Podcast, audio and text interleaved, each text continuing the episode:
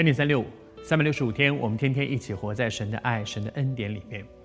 我求主施恩，今天仍然对你有话，出于神的话，每一句都带着能力，得着神的话，以至于你会更喜欢读圣经，你会更愿意读圣经，因为你会发现，圣经的话真的不只是一个客观的知识，圣经的话可以成为你主观生命的经历，你会发现。在两千年前，在三千年前，四千年前，这一位独一的真神，他应许人的，直到今天，他仍然是信实的主，他继续向你的心说话，好像当初的雅各一样。雅各遇到生命这么大的困境的时候，在他的生命当中，他也要面对。那么接下去我应该怎么办呢？他还是。用他的聪明的脑袋，把他所拥有的，不管他的妻子、他的孩子，他所拥有的这些牲畜财富，分成一对一对一对一对，然后他告诉他们说：“你们要在我的前头过去，就过过河，然后呢，使群群相离。换句话说，一一这一群，然后接下来这一群，再接下来这一群，每一群跟每一群中间要隔开来。那为什么呢？啊，准备逃跑喽。”不就是这样吗？他就在想说，万一前面被攻击了，后面的因为有一段距离，还来得及跑，还来得及逃命。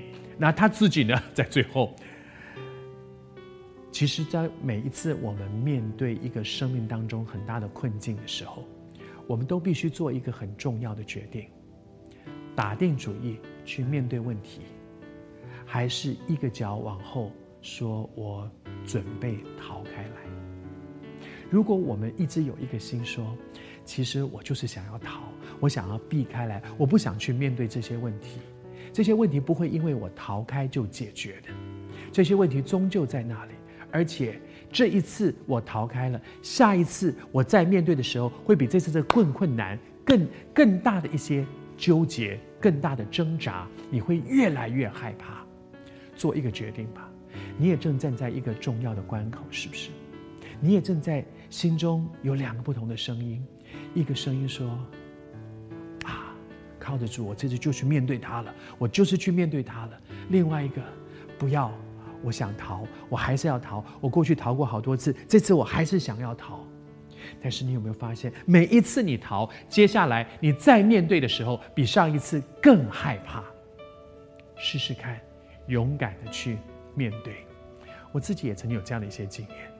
我小的时候念念英文课念得很不好，非常不好，所以我就很每次到英英文课，我就用各种方法，生病啦，呃，到保健室啦，去躺啦，气喘发作啦，我用各种方法去逃避。但是那个逃避有一个可怕的情况是什么？就是当你在那个逃的过程里面，你逃得越久，你就越怕上英文课。可是你越怕上英文课，你就学得更不好，学得更不好，你就更想逃。这一次下定决心。不要再逃了，靠着神，勇敢的面对，靠着他加给你的力量，你一定能够走过去的。